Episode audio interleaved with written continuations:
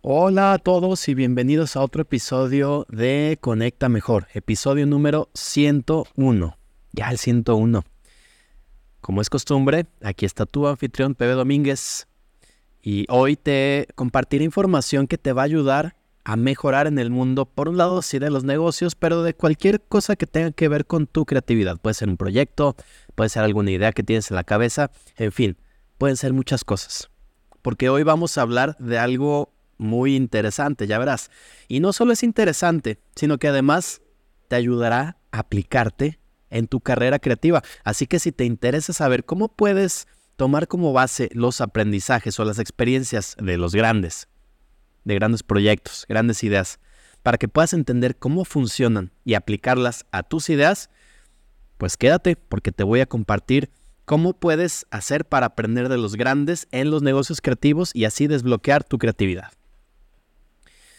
Bueno, empecemos con esto. Imagina que tienes una herramienta poderosa en tus manos que te permite entender por qué algunas personas tienen tanto éxito en los negocios creativos. Bueno, eso es exactamente lo que hoy te voy a compartir. Fíjate, vamos a sumergirnos en un concepto llamado decodificación de grandeza.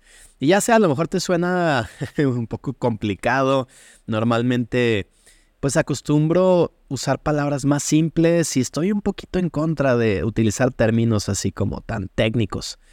Pero en esta ocasión, y bueno, en algunas ocasiones contadas, creo que se justifica porque creo que podemos aplicarlo de esa manera, entendiendo qué es decodificar. Pues bueno, no es otra cosa que desarmar, entender cómo funciona algo. No sé si tú, a lo mejor cuando eras más chico, acostumbrabas desarmar tus juguetes y ver cómo funcionaban, o a lo mejor un radio, una grabadora o, lo que sea. Y entonces entendías, ok, a lo mejor no entendías a fondo para qué servía cada uno de los componentes, pero mínimo sabías cómo se acomodaban las cosas, por qué la bocina va de tal lado, qué pasaba por dentro cuando tú apretabas un botón, etc. Bueno, pues eso mismo es decodificar. Básicamente significa descomponer lo que hacen los mejores en su campo y hoy lo que vamos a hacer es entender cómo descomponerlo para que tú también lo puedas aplicar en qué, en lo que sea. A lo mejor es una idea que traes dando vueltas en la cabeza, capaz es un negocio o algún plan, algún hobby, lo que sea. Lo que te quiero decir con esto es que no necesitas tener un súper talento de nacimiento, que claro, obviamente sirve, pero normalmente creemos que o necesitas tener un gran talento así superior, muy distinto a lo que tiene la mayoría de las personas, o por otro lado, necesitas dedicarle 10.000 horas, ¿no? Como se dice que para realmente dominar algo necesitas dedicarle mínimo 10.000 horas. Pero lo que vamos a platicar hoy es una alternativa. No estoy diciendo que no necesitas o que no sirva el talento. No estoy diciendo tampoco que no sirvan las 10.000 horas. Lo que estoy diciendo es que hay una alternativa para tal vez compensar si es que no tienes tal vez el tiempo para dedicarle las 10.000 horas o simplemente las ganas o tal vez consideras que no tienes lo que pareciera tener otras personas en cuanto a talento, en lo que sea que eso signifique para ti. Déjame te platico de qué se trata. Pero primero quiero preguntarte una cosa. ¿Alguna vez te has preguntado cómo algunas personas parecen ser tan exitosas en lo que hacen? Sea en deportes, sea en arte, tal vez en negocios o en algo que a ti te llame la atención. Bueno, pues fíjate que hay un secreto detrás de todo eso y básicamente lo que quiero decirte hoy es que de la misma manera que otras personas lo están aplicando en sus proyectos, tú lo puedes aplicar para lograr los resultados que tú necesitas. O sea, por ejemplo, imagínate que eres un experto en armar rompecabezas. ¿Alguna vez te has preguntado cómo es que lo haces? Pues no, ¿verdad? O sea, básicamente abres la caja, dejas que caigan todas las piezas y comienzas tal vez buscando las piezas que encajan perfectamente. A lo mejor vas dándote idea de cómo se va formando la imagen. Construyes un cuadro completo finalmente. Pues así, de la misma manera, es como funciona decodificar lo que nosotros vamos a hacer hoy. Buscar las piezas que ya viste que están funcionando, las vas acomodando de la manera que van teniendo sentido y entonces tú las vas conectando y esto es lo único que vamos a hacer diferente porque en un rompecabezas pues hay una sola manera correcta de armarlo, ¿no? Te puedes poner creativo si tú quieres, pero la verdad es que la métrica para saber si armaste o no un rompecabezas como corresponde es si se forma la imagen como está en la caja. Pero aquí no se trata, vamos a hacer una ligera pero sustancial variante. Y esta es que sí, vamos a tomar los bloques de información o de imágenes que pueden servir como una buena base y entonces tú vas a crear las piezas que tienen que ver contigo para que eso conecte y entonces forme una figura distinta, la figura que tú quieres que forme. Ahora, por ejemplo, pensemos que en lugar de rompecabezas te gustan las historias de superhéroes. Bueno, déjame contarte un ejemplo que tiene que ver con esto. Piensa que cada proyecto que estás desarrollando podría ser como si contáramos una historia épica. Y en esa historia épica, pues evidentemente, ¿quién va a ser el héroe? Pues tú. Pero ¿qué crees? Incluso los héroes necesitan de alguien pues, que les dé consejos, estrategias para llegar a donde quieren llegar. O sea, fíjate cómo las historias de superhéroes tienen un par de cosas en común, pero una de esas es que de momento un día descubren que tienen poderes, pero no saben ni siquiera cómo usarlos. Entonces alguien les explica o van teniendo esa experiencia para entender cómo funciona. Cómo le hacía Spider-Man para saber cómo treparse a las paredes, cómo lanzar su telaraña, o bueno, todo esto. O cómo le hacía, cómo le hacía Batman tal vez para aprender, para practicar, cómo usar sus herramientas. Bueno, todo esto. Tenían eso en común. Nadie nace sabiendo, ¿verdad? Bueno, pues justamente de eso se trata también el hecho de decodificar la grandeza. Es como si estudiáramos cómo hacen los héroes para vencer a los villanos y entonces nosotros aplicamos esas mismas lecciones para nuestra propia historia. Y esto no es para nada nuevo. Déjame decirte que esto se conoce desde hace mucho tiempo. Es más, si nos vamos a tiempos bíblicos, hay historias que tratan de esto.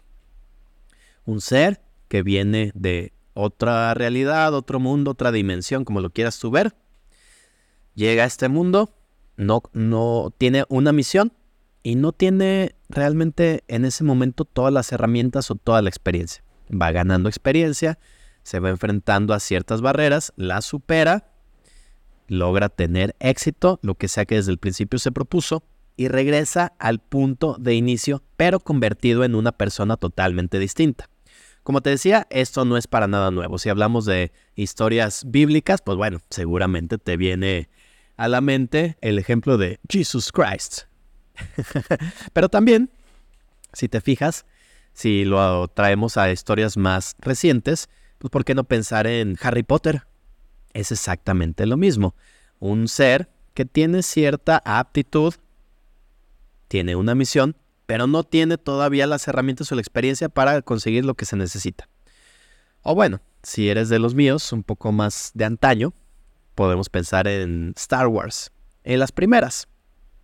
Seguramente las más nuevas tienen la misma fórmula, pero vamos a tomar como base las primeras.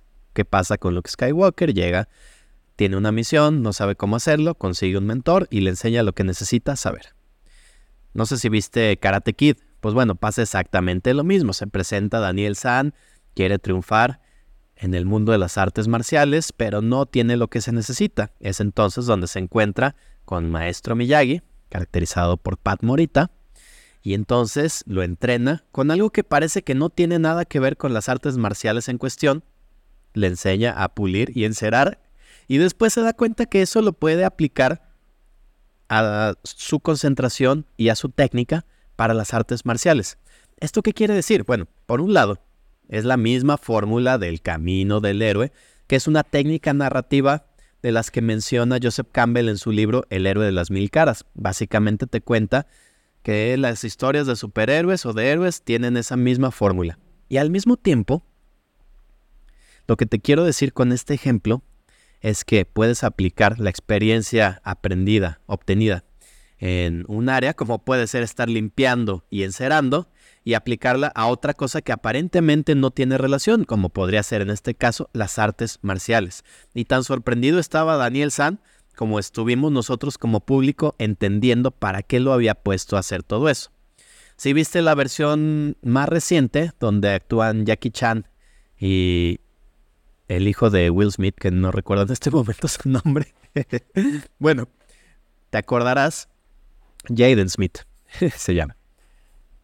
Y entonces te acordarás que uh, al, de Karate Kid lo pone a quitarse y ponerse la chamarra, quitarse la chamarra y colgarla, eh, descolgarla, ponérsela otra vez, quitársela y volverla a colgar. Y luego se da cuenta que eso le ayudaba a conseguir concentración, coordinación, enfoque, determinación, bueno, una serie de cosas que las podrías traspasar a las artes marciales. ¿Esto qué quiere decir? Para mí es un gran ejemplo de cómo funciona la creatividad.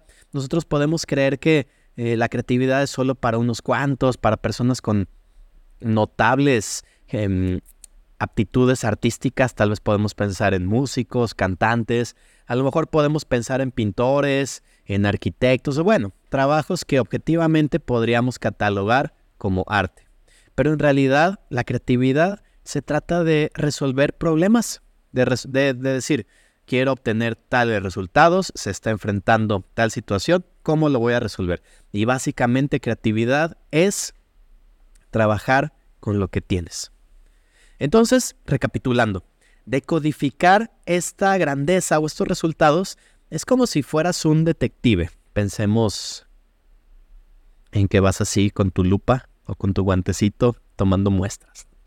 Entonces vas a enfocarte en un área que a ti te interese, investigas lo que funciona en, no solo en esa área, pero también en algunas otras, y te vas dando cuenta, vas haciendo una recapitulación de qué cosas están funcionando. ¿Para qué? Para que después encuentres conexiones que aparentemente no estaban ahí y que las apliques a esa idea que tienes y entonces estás siendo creativo. Entonces si te das cuenta, no necesitas ser un genio o tener superpoderes. Todo lo que necesitas es una mente curiosa y bueno, sobre todo ganas de aprender. Ahora, imagina que existe una clave para mejorar tu desempeño creativo y alcanzar este éxito. ¿Cómo lo puedes hacer? Lo que sea que significa el éxito para ti. A lo mejor una, una versión muy muy común o muy, pues sí, lo primero que nos podría venir a la mente simplemente por una cuestión cultural, que es lo que más escuchamos, éxito podría ser tal vez ganar un campeonato deportivo, eh, o tal vez podría significar hacer un negocio muy importante y ganar grandes sumas de dinero, andar en viajes exóticos, en autos de lujo, o todo esto, bueno, esa podría ser la definición de éxito de alguna persona, pero para alguien más, éxito podría ser escribir un libro, podría ser publicar una película, podría ser cualquier cosa que tú quieras hacer, te apliques, aprendas lo que se necesita y entonces lo consigas. A fin de cuentas, de eso se trata. Y déjame platicarte, como es costumbre, de uno de los libros que, que me inspiraron para grabar este episodio, que como tal se llama bueno, la versión en español me parece que se llama justamente Descifrando la Grandeza. El título original es Decoding Greatness, del autor Ron Friedman. Y me pareció muy interesante y por eso te lo quiero compartir, porque durante, bueno, varios capítulos te enseña que básicamente esa es la clave para aprender, o sea, detectar quiénes son los mejores en tu área, entiendas por qué hacen lo que hacen más o menos entiendas por qué es que toman las decisiones que toman y entonces lo apliques de manera estratégica. O sea, es como siguiendo con este ejemplo del detective, si siguieras las pistas para resolver un misterio, pero en este caso el misterio es cómo alcanzar este objetivo, cómo la persona a lo mejor podríamos tomar una plantilla y decir, bueno, esta persona quería llegar acá, no tenía lo que se necesita, ¿te suena el camino del héroe? Entonces, bueno, aprendió sobre tal, tal y tal tema, se juntó con tal y tal y tales personas que tenían ciertas habilidades que se necesitaban y que él no tenía, y entonces se enfrentaron a tales problemáticas y lograron sortear esos problemas. Bueno, podemos tomar esa plantilla y decir, ok, yo hoy me encuentro aquí queriendo hacer esto. Para llegar acá necesito tener tales conocimientos. ¿Dónde los puedo conseguir? Bueno, en tal libro, en tal curso, etc. Ok, además necesito personas con tal tipo de características. ¿Dónde las puedo conseguir? Entonces, si te fijas, vamos tomando esa plantilla y es algo así como si fuera una ingeniería inversa. O sea, nos damos cuenta de algo que ya funcionó, desarmamos el carrito y nos damos cuenta de por qué cada pieza está en, en qué lugar, cuál es la función que cumple y por qué funciona como funciona. No sé si alguna vez has escuchado la frase, los buenos artistas copian, los grandes artistas roban. Y esto a lo mejor te podría alarmar porque podrías decir, ¿cómo? ¿Cómo? Pues si no se trata de hacer plagio, que en un artista hace algo totalmente nuevo, algo totalmente original, te sorprendería darte cuenta que la creatividad no funciona así. Es más, ni siquiera nosotros los seres humanos estamos diseñados para que nos llamen la atención las cosas totalmente nuevas. Nos gustan las cosas que nos parecen hasta cierto grado familiares, pero con ciertas variaciones, y eso es lo que nos llama la atención.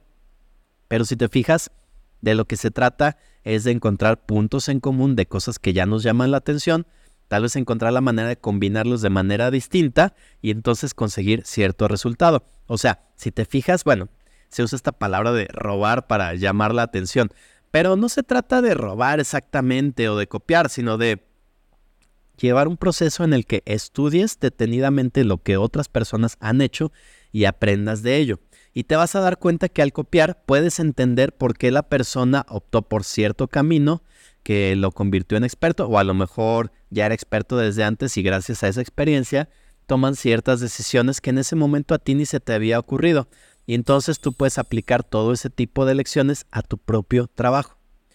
Piensa que copiar también puede ayudarte a un miedo muy común, que es este miedo de la hoja en blanco. Yo te voy a poner un ejemplo de cómo yo lo hacía de niño cuando quería hacer un dibujo. Bueno, ya después de llegar al punto de hacer garabatos y experimentar con colores y todo esto, a lo mejor llega un momento en donde quería hacer un dibujo y que se pareciera al real, o sea, básicamente que lo quería copiar. Y no me salía porque ponía la hoja en blanco, veía el dibujo original, intentaba trazarlo y no entendía por qué, por qué no se veía como al final si según yo estaba haciendo los mismos trazos. Bueno, Evidentemente lo que en ese momento no tenía yo en cuenta es que a lo mejor las figuras medio iban parecido, pero con poquito que el trazo se vaya para otro lado, ya se deformó.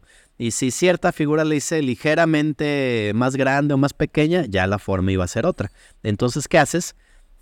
Pues aprendes a calcarlo. Me acuerdo que un día yo estaba batallando con esto y un tío me vio que estaba yo medio frustrado y me dijo, ah, mira, te voy a enseñar una forma en la que puedes hacer que te quede igual y me enseñó a calcar los dibujos. O sea, tomamos esta hoja de papel que ya tenía el dibujo, tomamos la hoja de papel en blanco en donde yo estaba dibujando, la ponemos y las ponemos las dos sobre la ventana, de manera que la luz le pudiera entrar.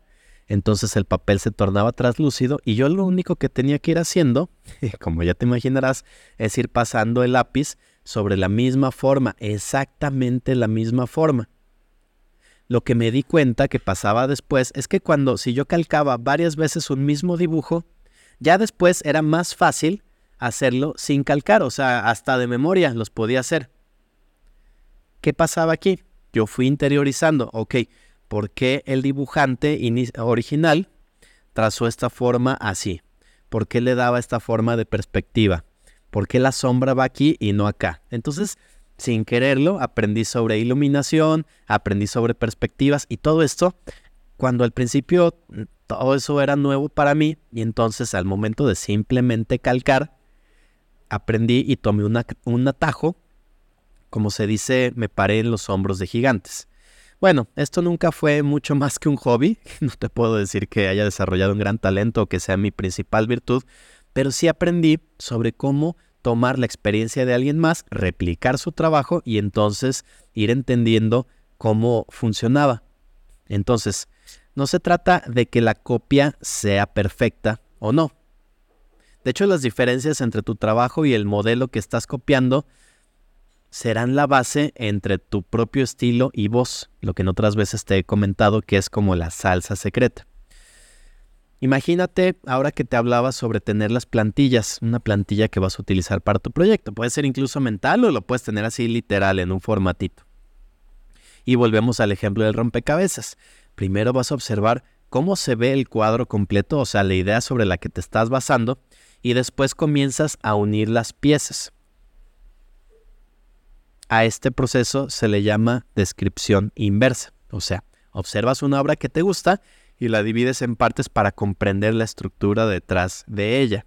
¿Por qué se utilizaron estos colores? ¿Por qué estaban estas, estas proporciones? ¿Por qué las líneas son más gruesas en tal lugar que en otro lugar? Etcétera. Ahí vas entendiendo mucho más y entonces puedes tomar lo que te guste de ahí. Esto es más o menos lo que nosotros hacemos cuando vamos a desarrollar una marca, que estamos en este proceso de branding. La manera que yo he encontrado para para encontrar un punto de acuerdo entre las ideas que yo siento que pueden funcionar, que yo creo que pueden funcionar, y lo que el cliente desea ver, la manera yo más sencilla que encontré de hacerlo y que me ha funcionado es, primero, buscar un montón de imágenes similares o, que tengan que ver por motivos distintos. Por ejemplo, me pongo a buscar imágenes que tengan logotipos parecidos pero de ese logotipo a lo mejor me gustaron la combinación de colores. Y de otro logotipo a lo, mejor me gustó el tipo de letra que se eligió. Y entonces en otras imágenes me gustó el tipo de, de, fotos que se utilizan. O a lo mejor el tipo de, mm, de formas complementarias. Entonces, al momento de ver y encontrar como una mezcla, el mismo cliente ya me puede ir diciendo, mira, de todo esto que me mandaste, me gustó tal forma, me gustó tal combinación de colores, me gustó, me gustan estos tres tipos de logotipos, este tipo de logotipos no me gusta para nada. Entonces yo ya sé, de las 10 opciones que a lo mejor yo tenía en mente, se va cerrando a combinar una serie de elementos y entonces ya agregarle nuestro toque para que se, se cree algo puede ser nuevo o por lo menos diferente, pero ya cortamos el camino de prueba y error que a lo mejor ni siquiera el cliente tenía claro que quería, ya cuando ve por un lado qué cosas le gustan y también igualmente importante qué cosas no le gustan, pues ya tenemos un camino avanzado. Entonces, si tenemos este tipo de plantilla, lo puedes aplicar para un montón de cosas y no te sientas culpable o que sientas que estás copiando o que no estás siendo original. Lo que estás haciendo es que estás curando, o sea, estás tomando qué cosas ves que ya funcionan en, otras áreas y lo aplicas a eso que estás creando. Por ejemplo, otra manera en la que puedes evaluar o que puedes ir guiándote es desglosar una obra en métricas. O sea, vamos a ponernos un poquito más técnicos, que esto podría ser, podría sonar no tan creativo, pero en realidad sí lo es, y ahorita vas a ver por qué. Se trata de que definas algunos objetivos estadísticos en lugar de estructurales. O sea, en lugar de decir quiero que las formas sean así de orgánicas o quiero que se muestren con, de tal forma o lo que sea, vamos a ir haciendo como un checklist de cosas que la obra necesita incluir. Por ejemplo, si estás escribiendo tal vez un correo electrónico que vas a enviar a la empresa, puedes a lo mejor fijarte en otros correos que han creado otras personas y ver qué cosas tienen en común. O sea, puedes descubrir eh, ciertas cosas que llevan esa misma línea. ¿Para qué? Para que se perciba como lo que las personas están acostumbradas a recibir, si es que es algo que deseas conseguir. Entonces, a lo mejor estudias estos correos de otras personas que, hicieron y que es la línea que se necesita y entonces tú te fijas, bueno, normalmente estos correos incluyen dos o tres puntos importantes. Tienen todos en común que manejan párrafos cortos y lo interesante es que en el título del correo todos tienen en común que utilizan una palabra gancho que te llama la atención y además tienen menos de 10 palabras. Entonces, si te fijas, ya el campo se va cerrando muchísimo. Incluso te puedes fijar qué tipo de palabras utilizan, si es un lenguaje muy mm, sofisticado tal vez, que no te lo recomiendo, pero podría ser si es el caso de lo que deseas conseguir, pero también podrías ver, ok, aquí están utilizando un lenguaje más casual, o a lo mejor están siendo, incluso son graciosos, puedes incluir tres chistes. Cosas así de puntuales te permiten tener una plantilla para saber qué cosas pueden funcionar. Y tú sorprendería que así es como se escriben, por ejemplo, los episodios de las series o incluso las películas. Tienen cosas así de puntuales. Por ejemplo, a lo mejor para escribir un episodio cómico de una serie, podrías tener cosas tan puntuales como decir, ok, va a haber durante el desempeño de la historia 10 situaciones. Y entonces cada situación va a tener tres chistes. Y cada situación va a tener, eh, o durante todo el episodio va a haber por lo menos dos giros de trama. O sea, estos momentos en los que parece que la historia se ve hacia un lado e inesperadamente se va hacia el otro. Ese tipo de cosas se toman así de manera estructural y nosotros como espectadores no nos damos cuenta, pero te permite crear una estructura en la que se tiene cierta continuidad entre, digamos, todos los episodios de la serie. Se permite que aunque tal vez el escritor haya sido distinto del episodio anterior, tengan cierta, cierto parecido, si es que eso es lo que se está buscando. Entonces, si te fijas, podemos desglosarlo. Y aquí de nuevo estamos haciendo esta ingeniería inversa. Por ejemplo, me viene a la mente una, una idea que, que cuenta Carmín Galo o Gallo, no me acuerdo, supongo que se pronuncia Galo. bueno, básicamente es una persona que analizó el estilo de comunicación de Jeff Bezos, que si no te suena el nombre, es el creador de, entre otras empresas, de Amazon. Y esta persona, Galo, descubrió que las cartas de accionistas de Jeff Bezos generalmente tenían un nivel de lectura de entre octavo y décimo grado. O sea, básicamente personas que estaban estudiando nivel secundaria. ¿Qué tipo de palabras utilizan? ¿Qué comunicación llevan? O sea, ¿para qué? Uno podría pensar, no, pues es una empresa súper grande, eh, tecnológica, estarían llenos de un montón de em, terminología. Y no, por el contrario, ellos se dieron cuenta que necesitaban, que no todas las personas que iban a estar en contacto con esa información tenían ese nivel de conocimiento técnico. Entonces necesitaban hacer una comunicación muy simple y muy clara. ¿Para qué? Para que cualquier persona que lo pudiera leer pudiera entender. Entonces con eso minimizaban un montón de probabilidades de tener errores. ¿Por qué con personas de octavo y décimo grado? Bueno, quiere decir que Tampoco se hacía una comunicación como si le estuvieras explicando a niños, porque no era necesario. Pero también va enfocado a personas con cierto nivel de inteligencia, pero no con la misma experiencia que otras personas podrían tener, lo cual podría tener en común personas entre octavo y décimo grado. Si partimos de esa idea, pues podremos entender que es una excelente opción para que la comunicación fluya se dieron cuenta que no necesitan sonar súper sofisticados, sino que necesitaban ser claros, que cualquier persona que escuchara su mensaje lo entendiera y lo entendiera también que a su vez lo pudiera replicar, o sea, comunicar. A mí me gusta en estos casos decir que es como asegurar que vas a ganar en el teléfono descompuesto, o sea, que no van a cambiar las palabras y por lo tanto el significado. Eso lo logras hablando de manera clara. Entonces, bueno, si te fijas, podemos entender que el equilibrio entre la fórmula y la novedad es clave para ideas creativas exitosas. O sea, tú tomas tu plantilla, te fijas en una serie de puntos que estás copiando como tal de otra fórmula exitosa, lo tomas como base y entonces empiezas a agregar tus piezas, como lo decíamos en el ejemplo del rompecabezas tomas una serie de imágenes que ya existen, ideas que quieres mostrar y entonces tú las completas con tus piezas. Esto de inicio podría sonar como hasta medio aburrido, ¿no? El tomar una idea familiar. Pero te vas a dar cuenta que si por otro lado te pasas de creativo y complejo, tu obra podría parecer pues bastante extraña o incluso incomprensible. Claro, podrá ser original, pero si lo que buscas es que más personas lo consideren algo interesante, que llame la atención y que tengan en común esto, que puedan compartir tu idea y vaya creciendo, bueno, a lo mejor es necesario ser un poquito aburrido, si lo quieres llamar así. Que de nuevo, no se trata de ser aburrido, simplemente tomar ciertas bases que podrías llamar no tan creativas y entonces definir ciertos límites que te permitan ser lo más creativo con tu voz, con tu salsa secreta.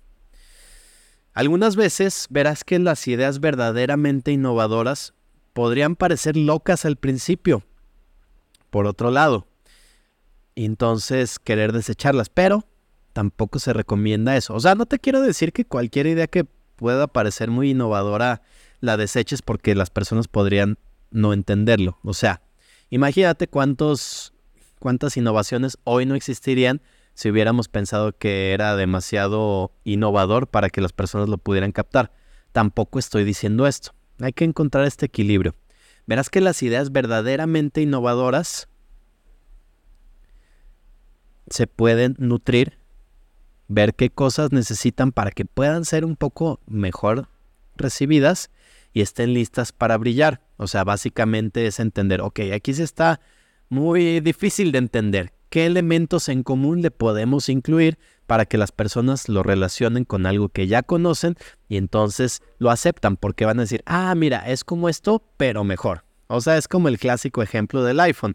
iPhone nunca, no, no fue el primer teléfono. Las personas ya estaban familiarizadas con lo que es un teléfono celular no, nadie le tuvo que venir a explicar lo que era un teléfono celular o para qué servía, pero sí innovó con ciertas cosas como podría ser incluir una pantalla touchscreen, que para ese momento casi todos los teléfonos tenían botones físicos, y también incluyó eh, señal de internet con Wi-Fi, y también incluyó esta innovación de que dependiendo de la aplicación el teclado se adaptaba ya que era digital.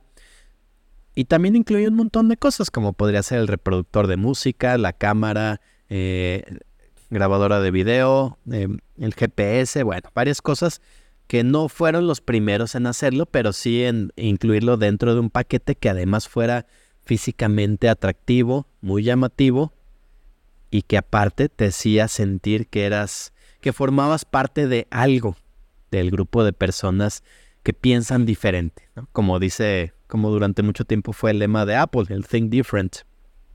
Piensa diferente.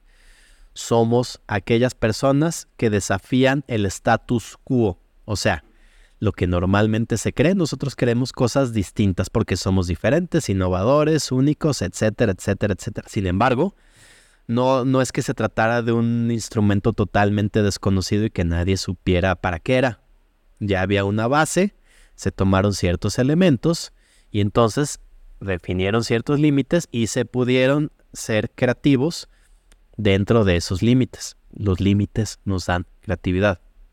Y tú te podrás preguntar, bueno, pero entonces, ¿cómo puedo hacer para generar este tipo de ideas, para, para hacer algo, pues algo así tan llamativo a nivel... Fíjate cómo cuando alguien está pichando su idea, normalmente toman como base, o bueno, es muy común decir, somos el Uber de tal cosa, ¿no? Somos el Uber de la lavandería, o somos el, Uber, el Uber de la comida, como en su momento, pues está mismo Uber Eats, ¿no? O Rappi o lo que sea. Muchos querían tomar como esa base porque ya se conocía la innovación que tenía Uber y entonces hacia cuáles serían las variaciones. Bueno, se pueden tener en común que es una aplicación, que es automatizado, que muchas personas lo pueden traer en su bolsillo y que te va a facilitar un proceso como tal como Uber lo hizo. Uber no inventó el trasladarte de un punto A a un punto B, ya había eh, ya podías tener tu, tu automóvil, tomar un taxi, tomar un autobús o lo que sea. La innovación de Uber ni siquiera fue como tal la aplicación, eso es una herramienta. La innovación de Uber fue que podías elegir el punto A, o sea, dónde querías que el auto pasara por ti. Porque de otra manera es tú pararte, ir a la donde se donde está la parada del autobús y esperar a que pasara o tomar un, un taxi que tenías que ir a un lugar específico y esperar a que pasara. Pero aquí tú podías decir, yo quiero que pases por mí en tal lugar. Entonces ya te da esas opciones, eliges el auto, eliges si estás de acuerdo con el precio, entonces ya lo tomas. Bueno, esa fue una buena base y entonces podríamos desfragmentarla y decir, ¿qué podemos tomar nosotros de ejemplo para aplicarlo a nuestro proyecto? Ok, tiene que ser una aplicación móvil, no necesariamente, pero a lo mejor decidimos que sí. Ok, una aplicación móvil entonces debe estar programada en, o sea, ¿qué tipo de programación? Ok, debes poder llegar a cualquier lugar de la aplicación en no más de tres clics. Y debe facilitarte también la compra. Entonces debe tener todas estas cuestiones de seguridad para que tú puedas meter tus tarjetas de crédito. Y además necesitas incluir los datos personales, o sea, para esta aplicación la seguridad será clave, primordial. A lo mejor la aplicación se trata de otra cosa, el servicio que te van a ofrecer es otra cosa, pero tiene muchas cuestiones en común. Entonces tú podrás decir, copiaron, bueno, tomaron como base cosas que ya vieron que ya estaban funcionando y entonces eh, tal vez simplemente fueron creativos en otro lado. ¿Por qué? Luego a veces tenemos ese afán de ser tan creativos en momentos en donde ni siquiera era necesario ser tan creativo. Por ejemplo, mm, no sé si habrás escuchado esta historia durante la carrera espacial, pues que la rivalidad tan grande que se tenía entre Estados Unidos y Rusia.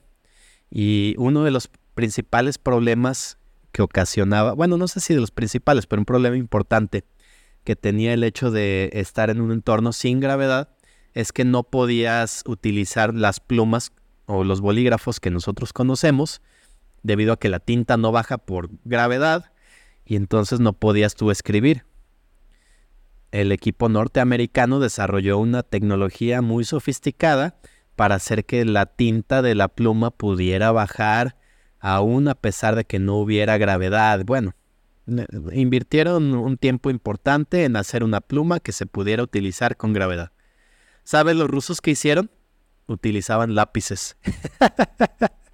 Entonces, te fijas que muchas veces simplemente se trata de volver a las bases y entender que no tienes que, como se dice, inventar el hilo negro, sino simplemente tener claro qué es lo que deseas conseguir y entonces encontrar maneras, sí, creativas de conseguirlo. Por ejemplo, una forma interesante de generar ideas es combinar dos o más ideas que en ese momento ya existen y aparentemente no tienen relación. Esa es una técnica creativa muy utilizada para crear cosas que se vean diferentes. Por ejemplo, eh, te voy a platicar sobre una serie clásica de ciencia ficción llamada Star Trek. Capaz te suena, capaz no. A lo mejor tus papás la la veían o a lo mejor tú la viste y te gustó. Bueno, pues esta serie fue creada combinando por un lado la estructura básica de una aventura del viejo oeste. Tú puedes decir, ¿cómo? Sí, ciertos elementos sí se parecen, pero al mismo tiempo con un entorno futurista y al mismo tiempo incluye experimentos de pensamiento social y político. Si te fijas, Star Trek tiene todas estas cosas. Por ejemplo, si vemos Star Wars hablando de aventuras, de space operas, fíjate cómo la manera en que incluso la estética, el desarrollo de personajes, por un lado tiene mucho esta cuestión de las películas de vaqueros, pero al mismo tiempo tiene mucha inspiración, y el mismo creador, George Lucas, lo ha contado, esta inspiración en películas de artes marciales, en, en cine japonés si te fijas, incluso hasta los vestuarios son parecidos a los de los samuráis, la manera de pelear, bueno, ah, originalmente eran katanas, sea, en Star Wars son los clásicos sables láser, que es algo icónico de Star Wars.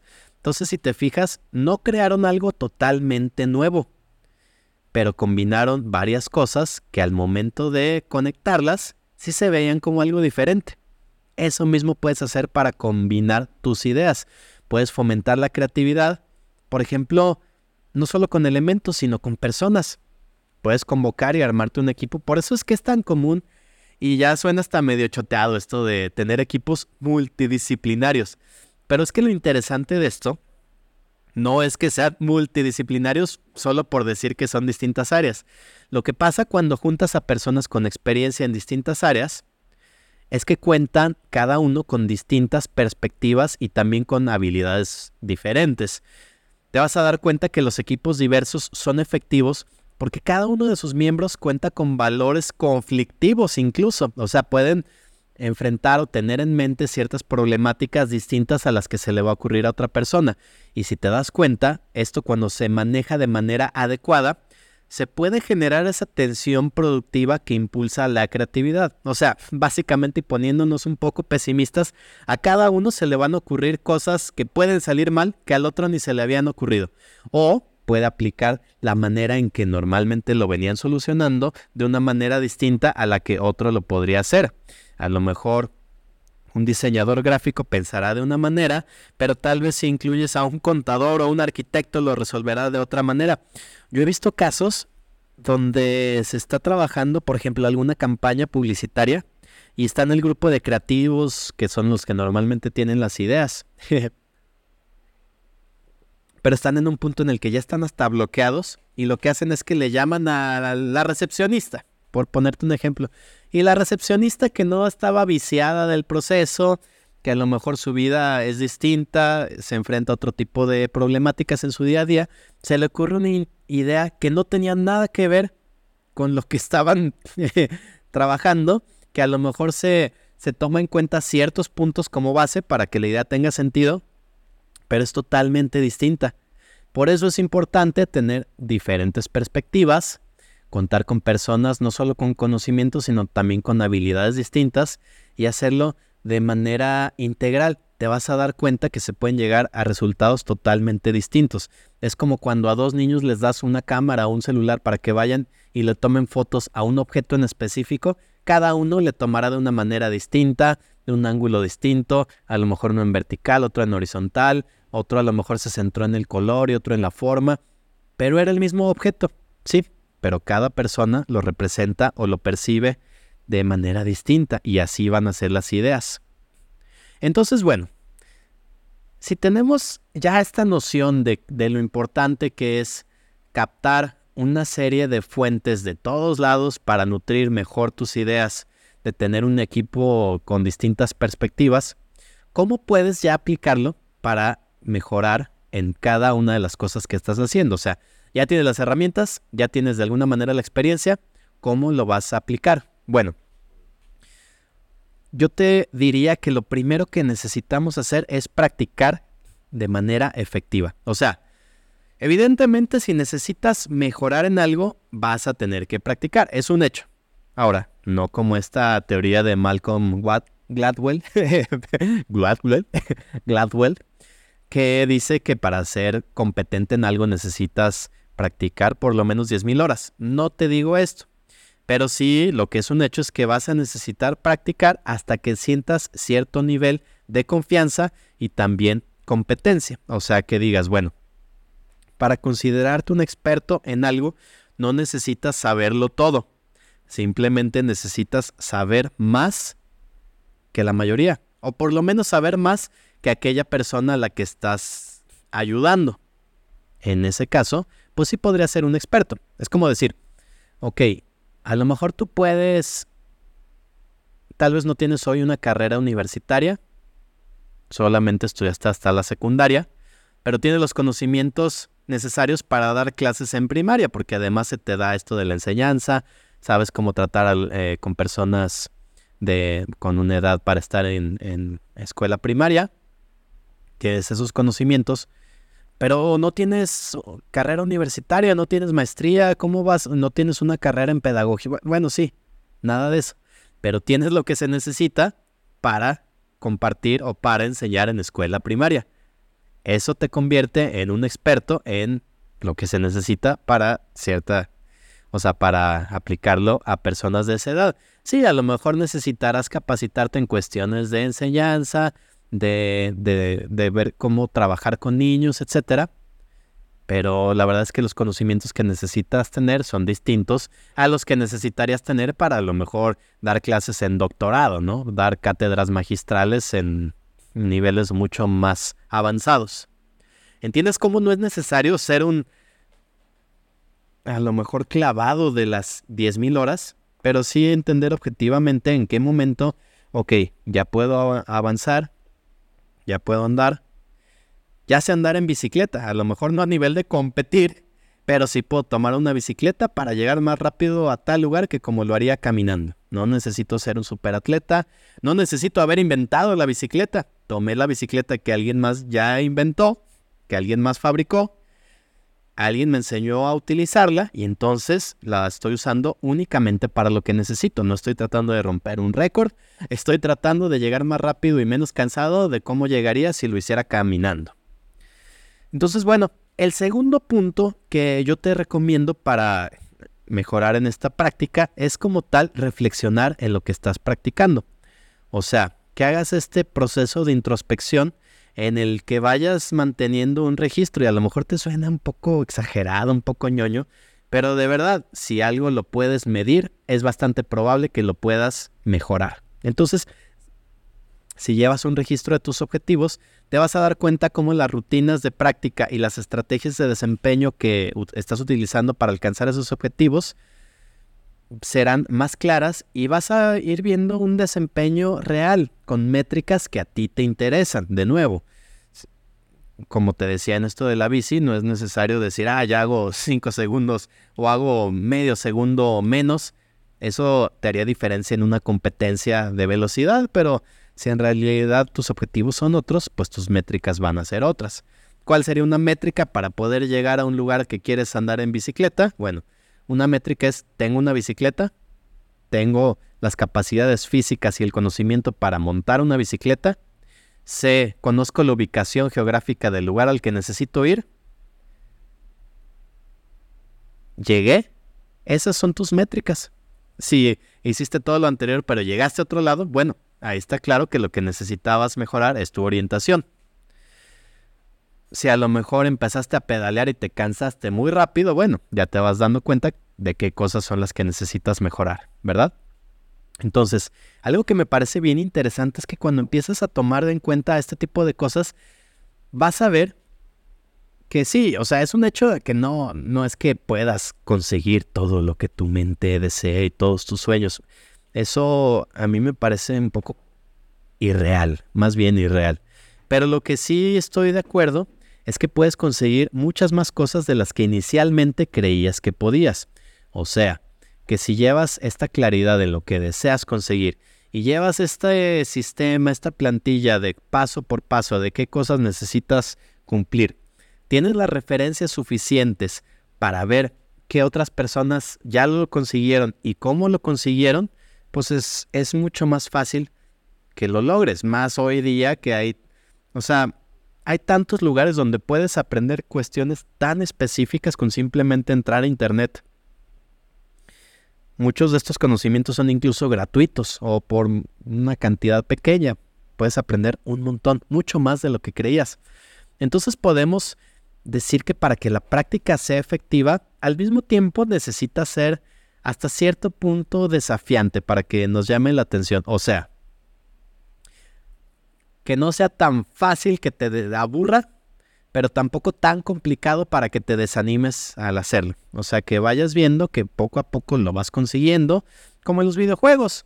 Fíjate cómo el primer nivel de un videojuego casi siempre es para que te familiarices con la forma de jugar, para qué sirve cada botón, cómo puedes moverte entre los mundos, cómo puedes utilizar ciertas acciones, cómo saltar, cómo correr, cómo atacar, todo esto.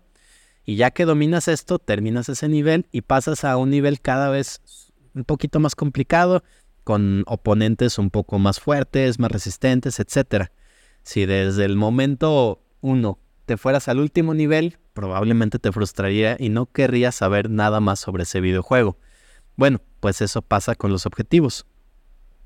Si la práctica es demasiado fácil o incluso te parece monótono, pues vas a dejar de poner atención a lo que estás haciendo y eso definitivamente va a detener el crecimiento.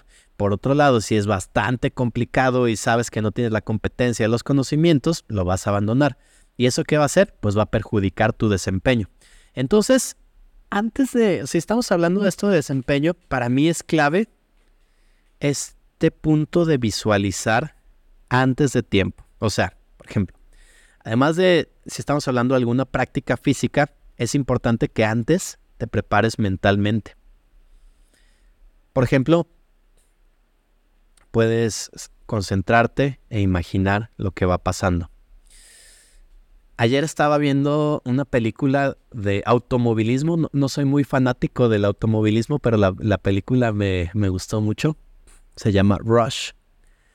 Y me pareció muy interesante como uno de los personajes, y seguramente esto es algo, debe ser algo muy común entre los pilotos, pero bueno, ahí te muestra como uno de los personajes está tirado en el piso con los ojos cerrados, visualizando cada parte de la pista y va dando instrucciones en voz alta. En tal momento, en tal curva, voy a girar, voy a frenar un poco y voy a acelerar en tal momento. Llegando a tal recta, voy a acelerar así, me voy a ir preparando de tal manera y voy a hacer esto. Y tú podías ver cómo dentro de su mente era súper vívido, o sea, tenía súper memorizada la pista, de manera que parecía como si en ese momento la fuera recorriendo ahí. ¿Para qué? Para que cuando lo estás haciendo en ese momento tu, tu mente no, no nota la diferencia y va y, hace que tu cuerpo vaya a reaccionar de una manera muy parecida, lo que quiere decir que lo puedes ir practicando y en el momento en el que lo estás aplicando no te va a sonar tan diferente, no se va no va a parecer tan ajeno porque ya estás muy familiarizado con lo que está pasando ahí. De la misma manera, tú puedes ir practicando cierto tipo de cosas, como estos ejemplos de, ok, vas a dar un discurso, bueno, pues antes prepáralo, escríbelo bien, em, dilo en voz alta, dilo frente al espejo, a lo mejor te grabas. Todo esto va a ser muy diferente a que si llegas, a lo mejor alguien más lo escribió para ti, ni siquiera sabes qué dice y te quieres poner ya frente al público y te ganan los nervios y empiezas a tartamudear, a sudar y un montón de cosas. ¿Qué tal si te visualizas? Ya lo leíste y te vas visualizando tú entrando al escenario, tomando el micrófono, haciendo cada uno de los ademanes que vas a hacer, si es posible, si para ti se siente natural o si te gusta más improvisar esa parte, bueno, también puede funcionar, pero te imaginas improvisando, incluso te imaginas la reacción de las personas, eh, pueden ser de dos formas, a mí a veces incluso me gusta visualizarme, un resultado negativo, o sea, las personas abucheándome, casi que sacándome del escenario, y entonces decir, ok, esto pudo haber pasado, esto en mi mente pasó y no me morí. Pude con esto. Y eso a mí lo que me ayuda es que ya al momento de realizarlo digo, bueno, lo peor que puede pasar aquí es que no se rían del chiste que voy a hacer, que me abucheen o que me saquen, que me pidan que no continúe. Ok, peor que esto puede pasar algo? No, me voy a desmayar, me voy a morir. No, ok, puedo hacerlo. Es más, en las últimas conferencias, literalmente le pido al público que antes de yo empezar con lo que voy a presentar, me abuchen. Entonces, ni siquiera lo tengo que imaginar, lo estoy viendo. Y eso funciona por dos motivos. Primero, porque yo ya veo que es lo peor que podría pasar. Y segundo, también las personas se relajan y ya como que ven que no es tan serio lo que vamos a hacer. Entonces, eso me, me gusta mucho y creo que es una manera interesante de cómo lo puedes aplicar. Entonces, si te fijas, si lo entendemos de esta manera y ya recapitulando, vamos cerrando con todo esto de la visualización, de la práctica y todo esto, nos podemos dar cuenta que no está mal copiar, que podemos utilizar esta frase de que los grandes artistas roban. Lo que pasa es que saben cómo esconder sus fuentes. Suponiendo que lo quieras mantener como en misterio, pero en realidad no se trata ni de robar, no es que estés eh, copiando literalmente alguna idea. Digo, lo dice el Eclesiastés, nada nuevo hay bajo el sol, no vamos a inventar el hilo negro. Pero lo que sí es un hecho es que puedes entender cuáles son tus referencias, que puedes encontrar referencias entre áreas distintas a la que actualmente estás aplicando y entonces ya cuando tienes esas referencias puedes contrastar, ok, estas son mis referencias, estas son las cosas que parece que se necesitan para tener éxito y a partir de aquí ya es camino libre. Ok, haces tu lista. Tengo las cosas necesarias para poder emular estas características. Bueno, esto sí, esto más o menos, pero esto todavía no. Ok, necesito practicar esto y necesito conseguir un grupo de personas con tal, tal y tal habilidad. Ok, Después de esto, lo voy a ir aplicando, lo voy visualizando y voy teniendo esos pequeños éxitos. A lo mejor hoy te presentaste ante un grupo de cinco personas y mañana diez. Pasado mañana 100, a lo mejor ya hiciste un webinar con, tal vez tuviste mil personas, etcétera. Y te vas a dar cuenta que no es tan diferente porque vas subiendo en ese nivel como si subieras en un nivel de videojuegos, donde primero te vas familiarizando, vas tomando las habilidades o los conocimientos que requieres para avanzar y entonces lo vas aplicando. Te vas a dar cuenta que llega un momento de automatización en el que ya ni siquiera tienes que voltear a ver dónde está cada botón o no tienes que pensar qué hacer en cada momento, sino que va reaccionando. Bueno, al momento de hacer tu proyecto, lo mismo. Ya no te vas a cuestionar cada uno de los pasos porque en su momento ya los definiste, ya los perfeccionaste y ya simplemente es mecanizarlo, seguir esa cadena de movimientos, de razonamientos, de decisiones y entonces, cuando menos te lo esperes, habrás creado tu obra. Habrás derrotado el papel en blanco que tanto miedo le tenemos. Te habrás aventado y lo más probable es que ni siquiera hayas necesitado las 10.000 horas. Habrás creado algo distinto, algo original y algo de lo que te puedes sentir orgulloso. A lo mejor no la primera vez. Se dice que si algo cuando lo presentas la primera vez no te avergüenza, te tardaste mucho en presentarlo. Lo que se trata es que tengas rápido tu primera prueba, la lances, a lo mejor tenga resultados desastrosos, pero te des cuenta de un montón de cosas que podían salir mal, que en su momento no sabes que podía salir mal. Las ajustas, lo vuelves a lanzar y es este proceso iterativo de prueba, error, prueba y error. Eso te va a ir dando mucho más conocimiento, se te van a ocurrir cosas que ni sabías que te servían, en el camino tu obra se va a ir nutriendo y tu trabajo será mucho más interesante. Es algo que te aseguro te vas a sentir con mucho orgullo y mucha satisfacción por haberlo realizado. Te vas a dar cuenta que aplicaste esa creatividad incluso si no te considerabas una persona creativa. Acuérdate que creatividad es resolver problemas. Creatividad es trabajar con lo que tienes. Así que no te esperes a tener a que llegue el momento correcto, a tener la experiencia necesaria. Empieza hoy con lo que tienes y lo vas mejorando. Así que bueno, pues hasta aquí llegamos al episodio de hoy. Espero que lo hayas disfrutado tanto como yo disfruté prepararlo para ti y que puedas empezar a aplicar cómo es esto de decodificar la grandeza en la creatividad para cualquier proyecto que tú tengas en mente. Acuérdate que no necesitas ser un super genio o considerado un super genio para conseguir esas cosas que para ti tienen sentido. Y es que aprender de los mejores y aplicar esas lecciones de manera creativa definitivamente te van a llevar a resultados que a ti te parecerán muy satisfactorios. Entonces, bueno, no me queda más que agradecerte por estar aquí un ratito más conmigo, escuchando Conecta Mejor, episodio número 101. Nos encontramos por aquí muy pronto. Hasta la próxima semana. Nos vemos por acá. Adiós.